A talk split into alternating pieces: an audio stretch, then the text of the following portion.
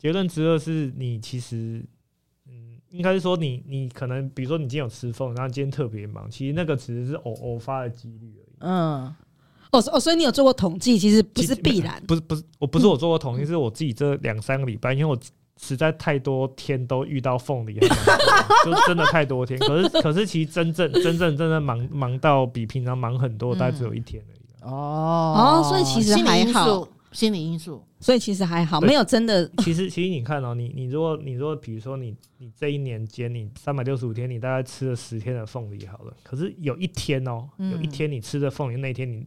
特别忙到快要中风那样，你会觉得哦，这是凤梨害，你就从此以后不敢吃凤梨。哦，可是可是可是你要想，你可能吃了十天，只有一天刚好是这样。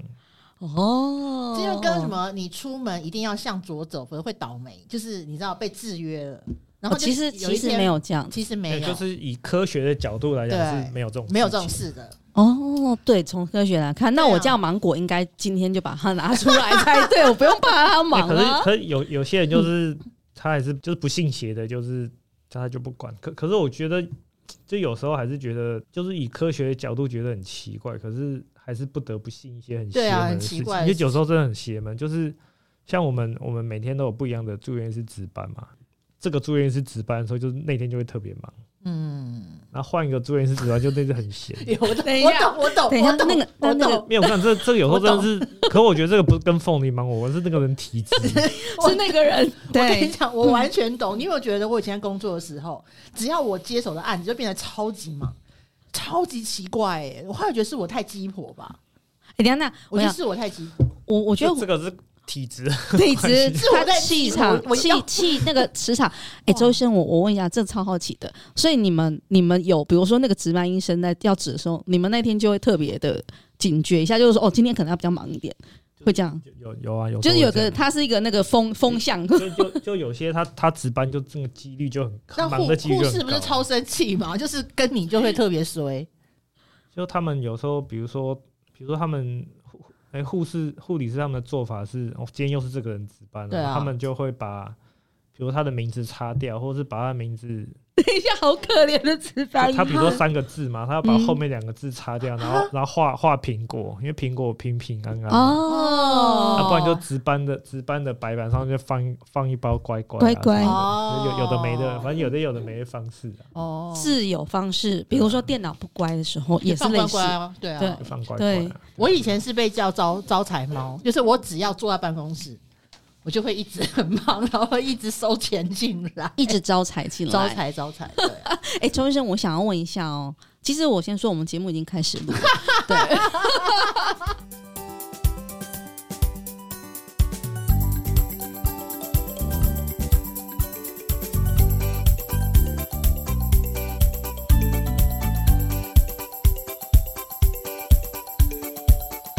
我觉得这样的一个开始的方式也蛮有趣的。对，对，大家好，我们是我是四十好林丽塔，请阿等跟周医生跟听众朋友就打个招呼。Hello，大家好。嗨，大家好。那哎，这集呢，就是周医生又来了。这个礼拜是恭喜周医生获得 获得 FB 社群上创作者一趴星星，大家应该都知道。对，所以才看到那个凤梨文，对，居然获得了赞数超越粉丝数，我觉得很不可思议。对，我刚刚跟周医生说，因为听众朋友可能不有时候可能不见得蛮看，但你们一定要就是我刚刚跟周医生跟阿等讲说，我最近一次看到获得创作者信心的是吴若权。对，吴若权人家拥有几十万的粉丝以上的发文，然后所以而那个周医生呢，他哦是缘由是讲为什么？因为在医院里面其实比较有，我觉得这个让阿登讲一下，在医院里面有些、哦、我知道是不能吃凤梨，对，不能吃。然后后来知道有芒果，啊、哦，还有我发我想起来了，除了每日 C 之外，还有多多。哦，多就是那种我们觉得吉利的，有没有过生意好的都不行对对对，不行。对对，因为我想要先问一下周医生，你获得创作者一趴星星的感想是什么？你的得奖感言是什么？我得奖感言就是可能可以跟吴若权这么有名的作家齐名，实在太荣幸了。虽然我都不知道那那个是到底是怎么出出来的，但是我觉得我很喜欢周医生的发文，都是跟跟病人的互互动。很日常，哦很日常。其实，而且不是日常，是很有互动。大家可能比较喜欢看或什么的。那那其实我也我也没有算很常发，就是也会发一些比较震惊的卫教的一些文章。嗯、医生你会会发啦，但是 都有都有，就，就比较少、啊。一半一半对，不过不过我觉得我 follow 就是它会让我很很贴近、很日常的去看到，就是医院里面或者是你们诊间里面，对你们室里面的很有趣。的一些就很日常啦，嗯、对，而且我也，而且我必须夸奖周医生，他真的不是夸奖，我觉得我很赞叹他的小编能力。哦，而且我发现周医生的文笔很好。我跟你讲，我从小最烂的就是作文。哦，你这样让我情何以堪啊！我觉得你的文笔不错哎、欸，就算你写，我跟你讲，我我从小最最差的就是作文，然后那个就上上台演讲，这个是我就是小小时候真的最差的。嗯、然后结果我现在一天到晚在。讲话到对到处演讲，他到处演讲，然后还要上节目，很多人到处。可是没有，我真的要说，他不是文笔很好，是他很有梗。我觉得文笔好是可能是有的，但是有梗不容易。我文笔其实真的没有很好了，我觉得还不错哎、欸，真真的还不错啦，是认真的。因为但是我，我下次文章写完再去给那个 ChatGPT 再给他检查一下，检查一下，修饰一下再。我觉得可以延延续，就是我很喜欢那个。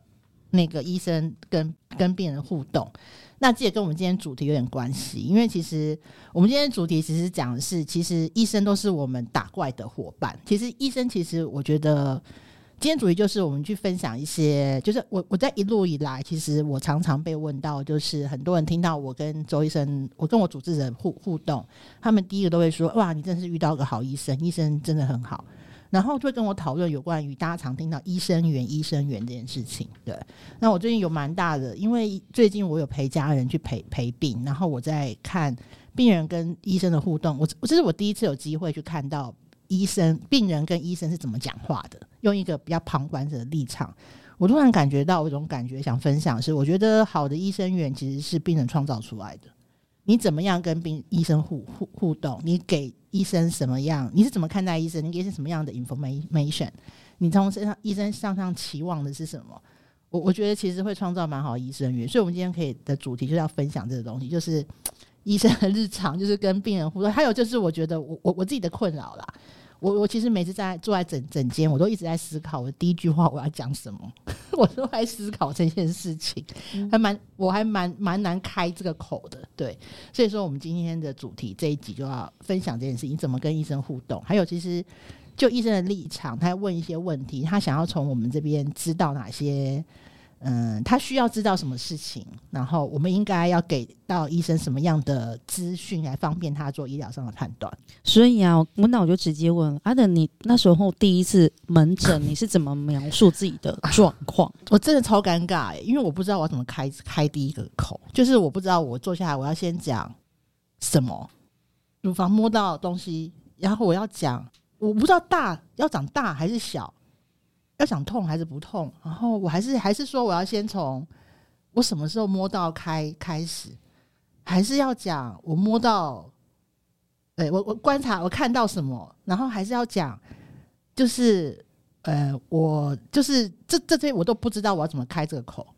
我想了很久，我真的想不出来，我就坐下一脑袋一片空白，就想那我本想让医生问我，他也没问，那我要自己讲讲，我只好从头开始讲。我我有问吧。有问有问，他是就我我就不知道怎么开这个，就是我就在思考我们要怎么破这个场。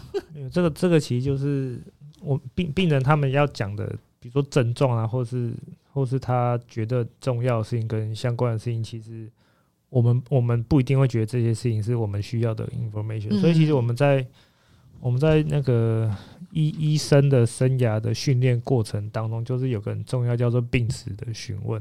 比如说，你今天病人说他哪里不舒服，然后我们这个叫主诉，哦，就是说你通常就是我到底最主要是因为什么原因来的？你可能是发烧来的，你可能是肚子痛来的，有哪个是你最重要的一些不舒服的症状？或者你今天是摸到一个乳房的硬块，然后你是因为这件事情来的？哦，那那就是我们会从你这个。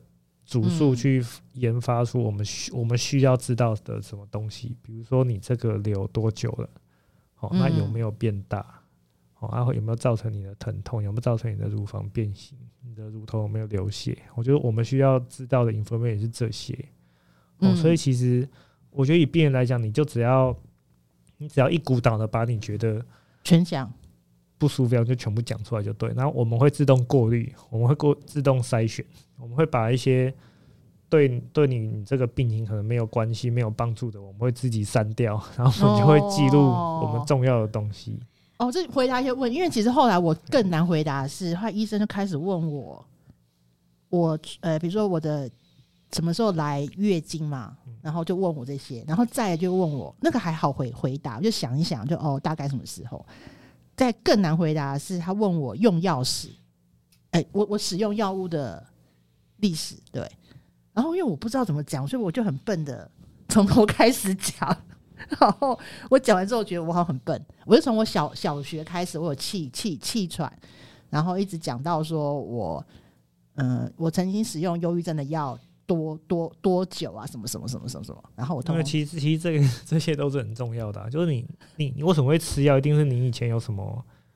有什么问题嘛？嗯，那当然，你如果说，比如说我三年前有感冒，然后有吃感冒药，这这件当然就是不重，不不是很重要的事情。可是你讲的其实都是很重要的事情。就你你以前有气喘这件事情，其实就表示，哎，你以前可能小时候有过敏的一些体质，或者说你你有因为忧郁症有吃过长期的长期的，对对对。那这个其实对我们来讲也都是很重要的。其实这些这些重要这些用药史其实都是很重要的。那医生，我想问，你是希望自己看健保卡，还是我自己讲？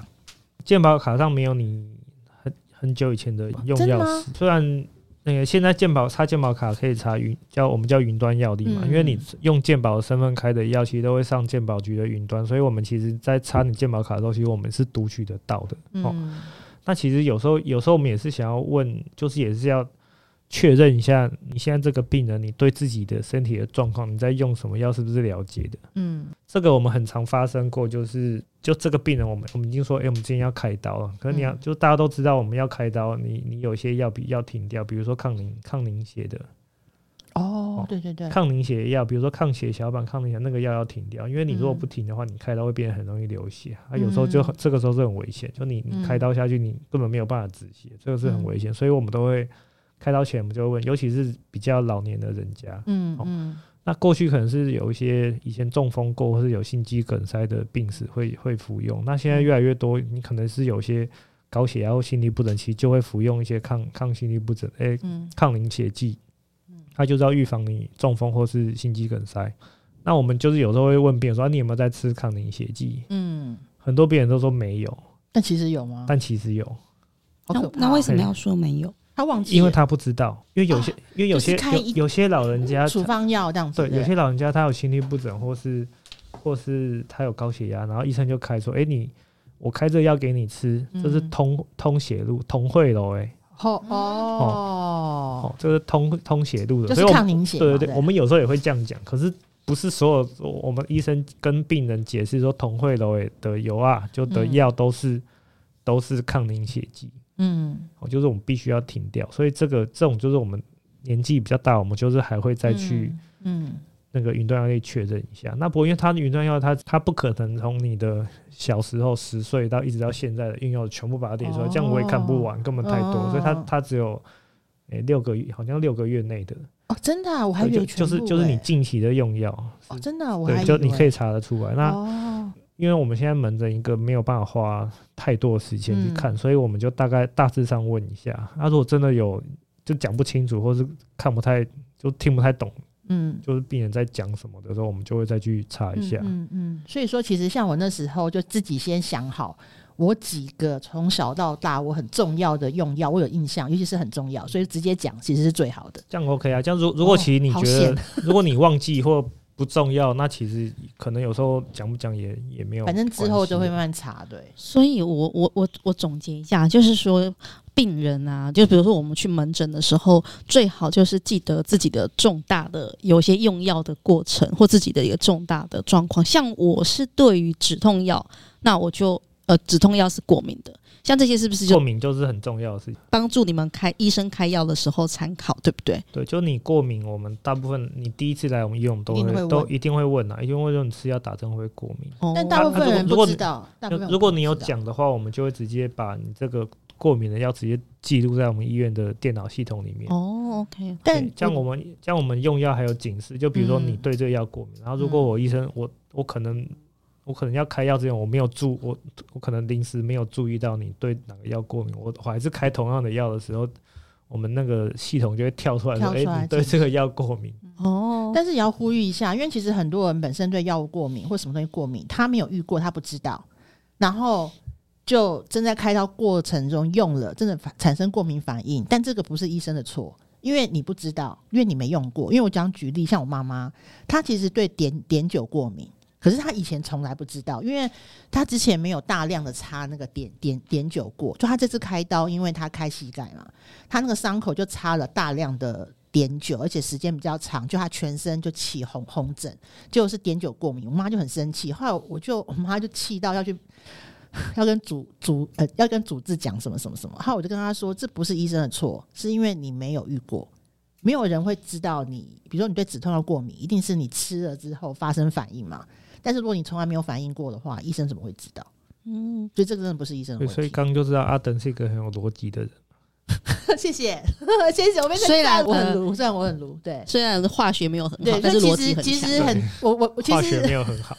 我其实没有特别觉得我我有怎么样。我真的是跟我妈妈去看过那一次开刀之后，我是蛮惊讶，就是我们跟病呃医生互动的时候，是否有给正确的东西之外，是你们试图理解医生在做很多事情。而不是就是一一昧的把它当服务业啦。其实我觉得，那你不可能有很好的医医生缘。这也是我去看我妈开刀之后的反应。欸，那我想问一下，我想要提供一些不同的想法，就是。大家都会说要找哪个医生很好，一定要找他。可是，可是我觉得医病关系是相对的，对，就是就是我们每个人都是不同的个体。其实我们医病关系也是一个互相需要沟通的一个不同的个体。所以你每个每个人和每个人中间的沟通方式其实是不一样。嗯，那那其实有一些病人就是。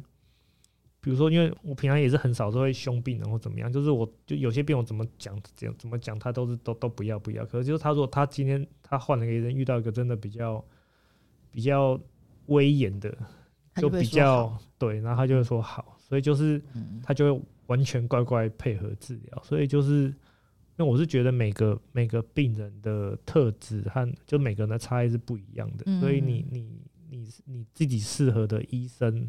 其实类型也是不一样的。嗯，哎、欸，周医生，那我我问一下，所以刚刚讲到啊，你会有不同病人的状况，呃，或者不同病人的特质，所以你跟他们就会用不同的沟通方式，對啊、是这样子。对、啊，像其实像比如说刚刚阿等说他如果，比如说我我问他用药时，他就是都没有，那我跟他沟通可能就是我会用一般的方式去跟他沟通。可是如果说他，比如他有很严重的。忧郁症或者是精神方面问题有用药史的话，那我可能就会，欸、我可能就稍微会多注意一下这个方面的一些状况。我心理上的压力，或他可能就代表我对。然后像那个时候我在分享，就是我有呃，我身上是有蟹蟹足肿的，就是我会有疤痕嘛。可是其实这东西还蛮，这不会危及到生命，所以其实我本来没有想要讲。后来是我的好几个朋友跟我说：“哎、你一定要跟周医生讲这件事。”我说：“为什么？”他说：“因为你会留疤啊，你要让他知道你是容易留疤的体体质，然后你有过敏什么什么的。”他说他才会知道，他未来帮你开刀的时候是不是要特别注意什么事情。后来我就赶快讲。后来哦，周医生哦哦，然后他就知道我有蟹足肿。这个先讲跟他没有先讲，周医生对你们的判断来说有什么差别？像其实我们谢祖总，其实老实说，对我们来讲没有那么重要。因为其实我们我们比如说帮你开这个刀，我们让你伤口能越小或是越漂亮，我们就是会会这样子做，而不会因为你今天是有谢祖总体质或没有谢祖总体质，我我帮你开的刀的方式会不一样。哦，其实这是其实我觉得这个是没有关系的。我我突然发现啊，刚刚讲一下，我觉得。医生这个行业，不管是哪一科哪一门的医生，他都必须具有心理智商师的 专业。我我觉得上次就有病人来看门说：“哎、欸，我看完你就心情就很好，然后就走了。”呃，这跟我觉得这主要是医生长得帅吧？我我觉得不是，刚刚医生讲除了帅是，没有没有，我觉得我觉得很多是就是安心的感觉。哦，对，就，就比如说你现在，其实我们很多病人他其实是很早期的入来，他比如说第一期的或是零期的，他其实已经开完刀。爱滋在定期回来拿药或者定期做检查，其实他现在就是可以把它完全当成是一个正常人。嗯嗯。可是他们他们说，他们每次要来医院做检查的时候，压力都超级大的，因为他不知道这个检查的结果会不会是他希希望的那样，或是其实又是一个坏消息，所以他们在接受检查结果这件事情的时候，其实都是心里是非常非常焦虑。就是有时候你是直接看到这个人就知道，就感受得出来。他那个焦虑嘛，他那个焦虑的感觉，然后就你你当一做完检查，跟他说你是你是哦，你你这次检查正常的时候，他们每个就啊，就这样，这是期期中考，对，没有，就是就是这个是一个安心的感觉，然后还有一个就是，嗯、就比如说你今天是你今天乳房摸到有硬块，然后你真的不知道是什么东西，然后你可能就还没有看医生的时候，你就会上网去查，嗯嗯嗯，啊，你从所有良性的水泡啦、纤维瘤到。什么叶状肉瘤到乳癌到什么什么肉肉瘤什么什么，全部你都会全部都查一遍，然后你会你查完之后，你越查越恐怖，因为你就会看到网络上很多很很恐怖的一些资讯，所以你就会变得更焦虑。你还没查这些事情的时候，然后都还没那么焦虑，你一查了就变得更焦虑。嗯，那焦虑完之后，你就你来看医生，你就会你就会就一直不知道你到底是什么东西，然后就变，因为我们一检查完，因为我一触诊，哎，你这个是良性的，不用担心。就就当下会整个哦，如 你有你你有遇过那种听到这个然后马上哭出来的吗？是没有到哭出来，可是就是整个你你会感觉到他刚刚到应该是刚刚进进诊间的那个癌症才哭出来，就是刚进诊间的那个那个感觉那个氛围和他他人散发出来的那个放就是他的如释重负，对对对，就是会完全会完全。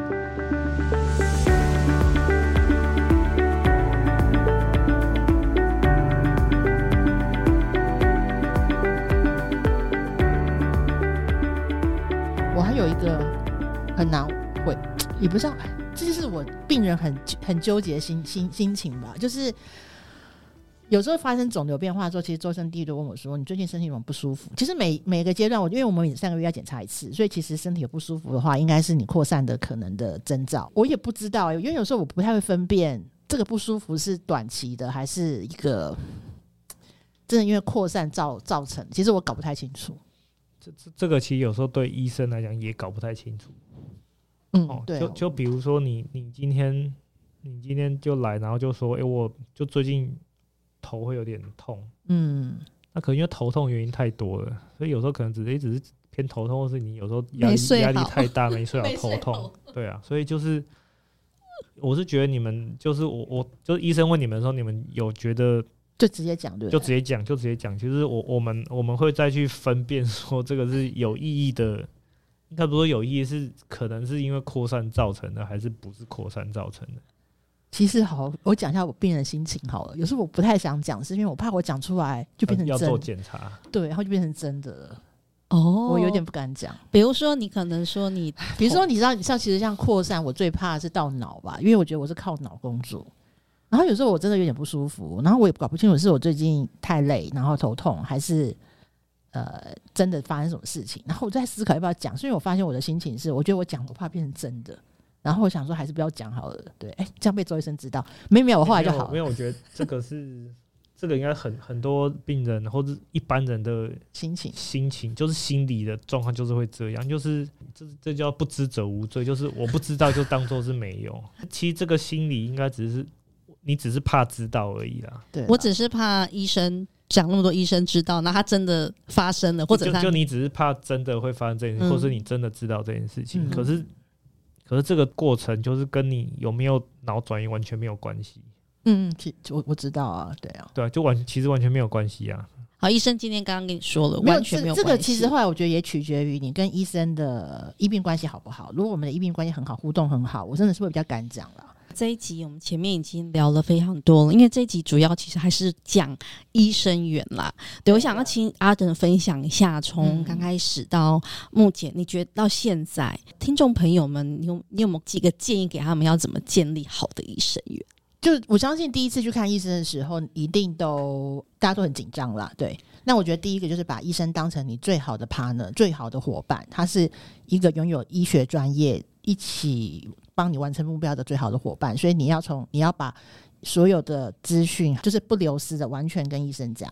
第二个是一定要认真仔细的听医生在问什么，医生问什么很重要。第一个代表他怎么在思考，再来是他问什么，你给他正确的、的正确且有用的资讯，他再回答你才是对你是有用的。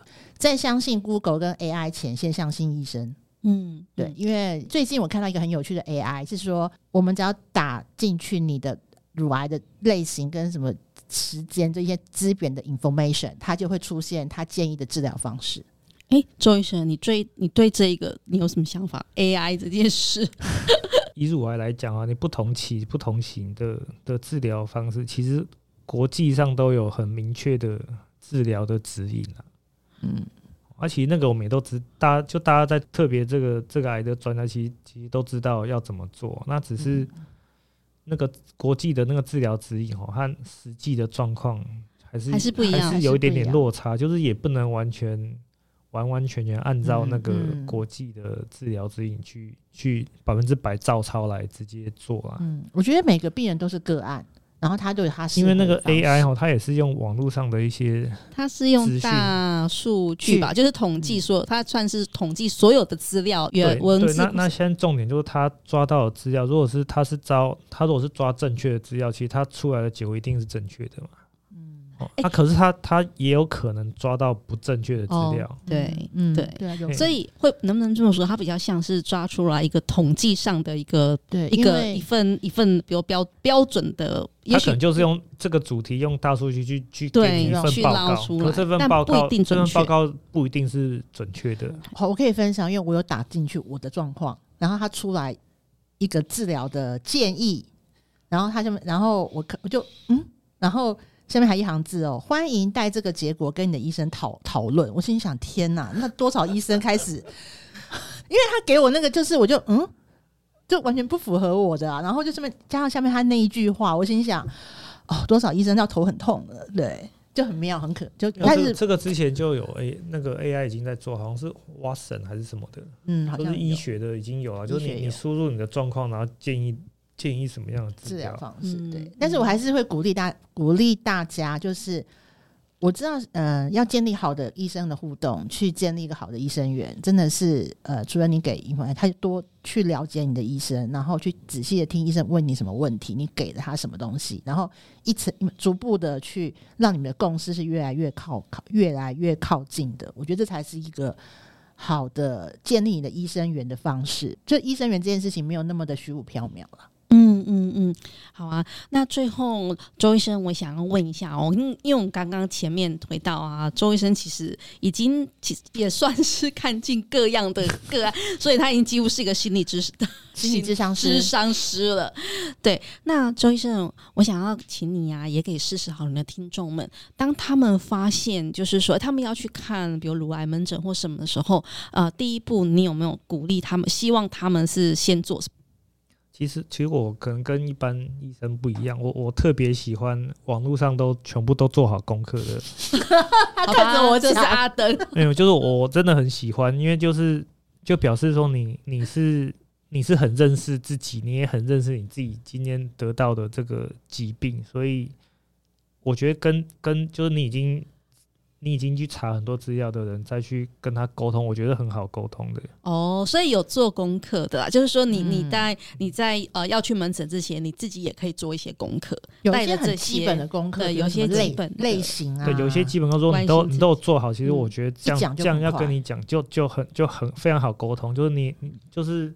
你如果是从零开始，就像你你要教你要教课，你要从个小学生教这个东西，或是说他已经是高中生了，你就可以直接讲，他已经会很多基本的东西，你再给他讲重点，他就哦一听就知道是怎样。哦，哎、嗯欸，我觉得这个蛮重要的。他有，因为我觉得乳癌比较呃，现在因为乳癌的太多了，所以其实坊间蛮多的专业的书籍，然后网络上也有，而且其实整理的很好，就是有个基本的，像有个表格。你是什么样的检查结果，就是落在哪一个类型的乳癌，那它相对应的期数跟它在每一期的基本上共通的治疗方式有哪些？我我觉得当然每个人还会有些调调整啦，但是如果你有一个基本的这个表格的概念，就医生拿出你的检查报告，就啪啪啪啪啪啪就讲就会很快。哦，我觉得还还有一个重要就是你如果是看书，或是比如说你网络上查，比如说这个书的出版是二零二一年，哦，对对对对对对对，哦，我现在乳癌的治疗是每半年。可能或每三个月就会更新一次，对对对，因为因为因为现在那个治疗进度真的太快了，也就是每半年或或那个六六个月就会就会更新一次。嗯、我们我刚刚跟你讲那个美国他们治疗癌症的那个治疗指引，他们今年是二零二三年五月嘛，他已经第四版了。今年。这样就已经第四，现在才五月已经第四版，啊、已经改了，改、哦、已经改了。哦，所以它速度很快，它的那个更新的药物发展速度很快。因为你你你有这个药物的一些临床试验出来，诶，有意义的，然后诶，美国 FDA 过了，你你就要把这个药放上去啊，你要更新上去啊。那、可是因为每个每半年每三个月就会有一次大型的医学会议，然后就会有很多的更新的一些东西出来，所以你就日新月异是很快的。可是我还是会建议说，你可以去拿。就是比如说坊间的一些书啊，就比较专业的书，或者是网络上查资料，哦，那就重点是刚才是跟阿登讲说，他最后一句还是说你还是要拿拿这些，你可以拿这些资料去跟医生讨论，因为这些还是有他的一些基本的，因为有些有些东西是会改变，有些东西是不会改变。那你你有这些基础的知识、基基本的资料之后，你你你再去。